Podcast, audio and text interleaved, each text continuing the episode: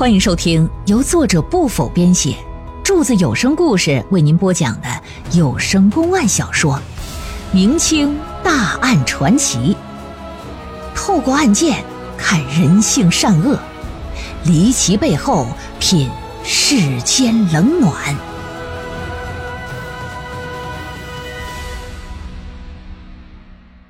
昌宁鞋印儿追凶案第四回。老爷当天晚上啊，嗯，打定主意之后，进入梦乡睡了一个好觉。次日天明啊，老爷起床就写下一个告示，内容是什么呢？经过反复调查核实，马蓉儿并非杀害白大娘的真凶，真凶啊，乃是和马蓉儿通奸有染的牛家爵。现已将牛家爵收押了啊！择日宣判。写完这个呢，让衙役啊把这告示就给张贴出去。很快，县城里的人就都知道了。有这么一天，县衙呀迎来一位贵客，这人不是别人呐，谁呀？乃是知县张启如他母亲何氏。张启如，山东人。在他上头啊，还有一个哥哥，一个姐姐。父亲已经过世很多年了，他娘啊，平常都在他哥哥家。先前张启如在另一个县任县太老爷的时候，他娘也曾看望过他。但是到昌宁来呢，这老太太还是第一回过来。一呢是路途遥远，二呢是老太太呀，去年有了一场大病。病好之后啊，这是想念自己的二儿子，咋也不行了，千里迢迢的，我必须我得去看看我儿子去。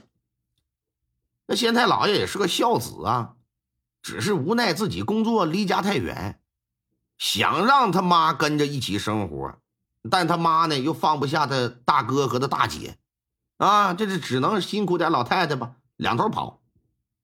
母亲年岁越来越大，好不容易来一回。这县太爷只要有点时间，就陪自己的娘啊说话唠嗑，或者是带她出去走走转转。到了这么一个晚上，吃过晚饭，老太太准备睡觉。张启如端着一盆热水就来了，打算呢给他娘洗个脚。哎呀，儿啊，娘自己来就行了。哎，您别动手，娘，还是我来吧。我这一年到头啊，也给您洗不上一回。好不容易有了这机会，您可不能剥夺我这尽孝的义务啊！啊，行，依你。老太太一看儿子有这孝心，那没啥说的，当儿子的给我洗个脚，那不挺正常的？洗吧。张启如也很细心呐，搁这啊勾勾夹夹、边边缝缝的地方都给洗刷干净。给老太太擦脚的时候。老太太另一只腿呀，不小心就踹了一下洗脚盆差点把盆给蹬翻了。这盆里的水呀，就飞溅落在了地上。老太太鞋都湿了。哎呀，刚要拿抹布去擦去，张启如就给他拦住：“您别动，您坐着，我来就行。”娘拿起了湿的布鞋，放到了一旁，拿着抹布啊，就打算擦地上的水。这时发现地上有个鞋印儿。老爷就是一愣，再拿起布鞋，再去看看鞋印反复试了几回。启如，启如，你你怎么了？啊啊啊啊啊啊！娘，没什么，没什么。张启如看着地上的那双鞋印嘴角啊，可就情不自禁的上扬了。他娘也是个信佛之人。这转过天来，张启如说：“那得了啊，上我朋友那儿吧，就到龙潭寺烧香拜佛。到龙潭寺说明来意，主持大和尚亲自领着，一个殿一个殿的跪拜烧香。烧过之后啊，大和尚跟他徒弟了悟，又带着这母子二人以及四个衙役，到寺庙后头山里边去游览一番去。”临近中午时分，一行人登上山不久，天上可就乌云密布，狂风阵阵。眼看着就一副倾盆大雨即将到来的样子。一行人见状，赶紧说下山吧。可是还没到半山腰呢，这大雨就哗可就来了。没带伞呐，赶紧的快走几步吧，朝着不远处一凉亭就来。到了凉亭啊，这些人还是被浇了个半透。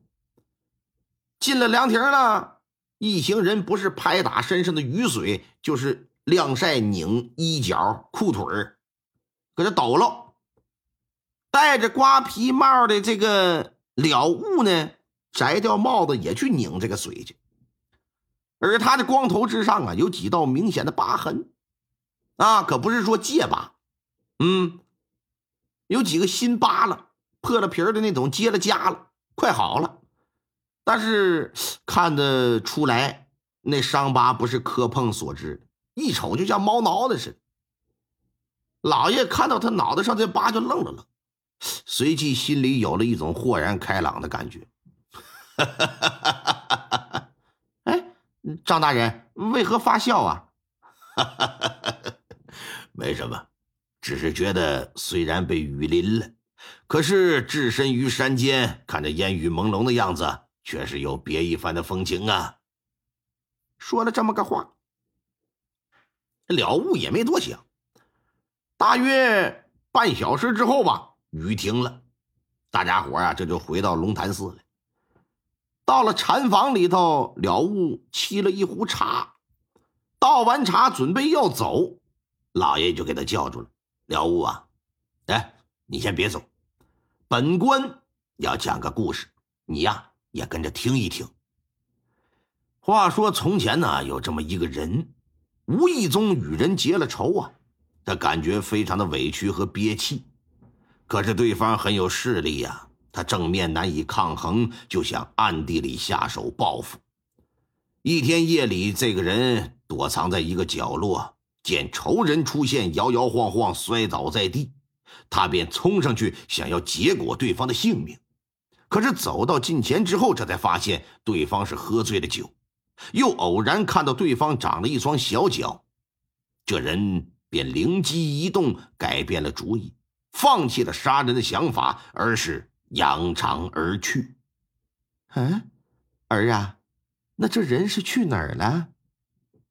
他知道，他的仇人和一有夫之妇明铺暗盖，通奸有染。他便跑到那妇人家中，看到外窗台有一双洗刷后没有完全干透的绣花鞋。他拿着那双鞋到了妇人的婆家，妇人的婆婆独自居住，撬开老太太卧房的窗户，进了屋，悄悄来到床边，见老太太在睡梦之中，便用手去捂住了她的口鼻，打算憋死那老太太。老太太无法呼吸，被憋醒了，拼命的反抗，双手乱抓，结果抓破了她的头皮。但奈何呀，老太太终究是一介女流之辈，又上了年纪，最终还是被窒息而亡啊！老太太死后，他便拿出那双绣花鞋，将其套在双手之上，蹲下身子向前走步的模样，先是。从窗台走到了床边，又从床边走向了门口，意图伪造现场，嫁祸于人。哦，那他嫁祸成功了吗？了悟，你说他能嫁祸成功吗？到这时候，了了悟这脸儿，那是要多难看有多难看，扑通一声往地上一跪，说：“大人，别讲了。”我认罪，白大娘是我杀的，只是我非常好奇，你是怎么知道是我干的？啊！一听这话，身旁的老太太，包括那住持大和尚，都是大吃一惊，特别是那大和尚，满脸的难以置信呢。啊这时候啊，张启如就给了他一个解释，心说你想知道，好，我让你死个明白。说了悟啊。若不是知道你手指被牛家爵砍掉，本官是根本不会往你身上去想，联想不到。但那时啊，也仅仅是觉得你多少有些嫌疑，仅此而已。原本呢，我本以为被你嫁祸的牛家爵是真凶的，可是当我看到他的鞋印和案发现场留下来的有略微之差的时候，我知道不是他，另有其人。昨天晚上我在给我母亲洗脚的时候，洗脚水把布湿布鞋不行不拾去了。那没，不过也也一样，这段就不剪了啊。嗯，确实，老布什不不如一双破布鞋呢。洗脚水呀，把这布鞋呢就给打湿了。哎，而且呀，打湿之后，在鞋印在地上的时候，鞋印就有略微的不同。左脚鞋印内侧要比右脚的浅一点。这和案发现场如出一辙呀！之后我拿手一试，发现双手所用力道是一样的，鞋印深浅几乎也是一样。可是当我把大拇指卷缩起来再往下按的时候，相同的力道，一边的内侧会比另一边的要浅上许多。这时我才意识到啊。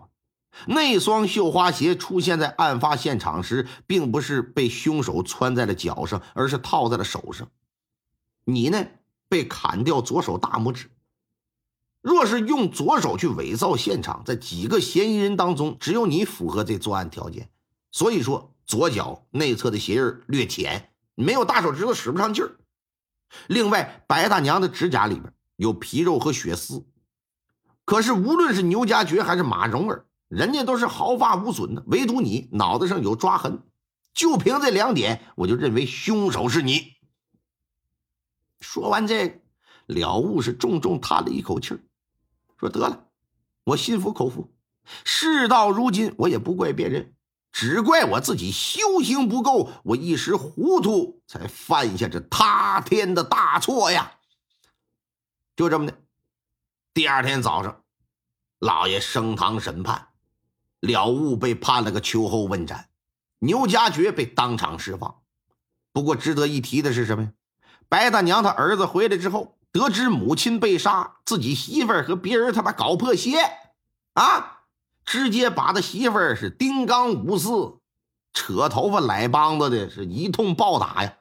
打完之后写下休书，赶出家门了。马蓉儿娘家没人呢，被休之后呢，只好去。找那情夫牛家爵去，可牛家爵不过跟他在一起是为了寻求刺激，啊，像他这样大户人家出身的阔公子，怎么能要你这残花败柳啊？更何况白大娘之死又险些让他自己人头落地，归根结底都是赖你呀！你个烂烂坑啊！你个臭货呀！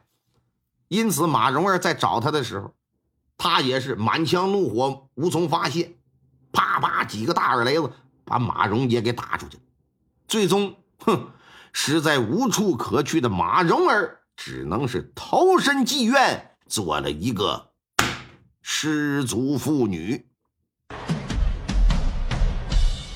听众朋友们，本集播讲完毕，感谢您的收听。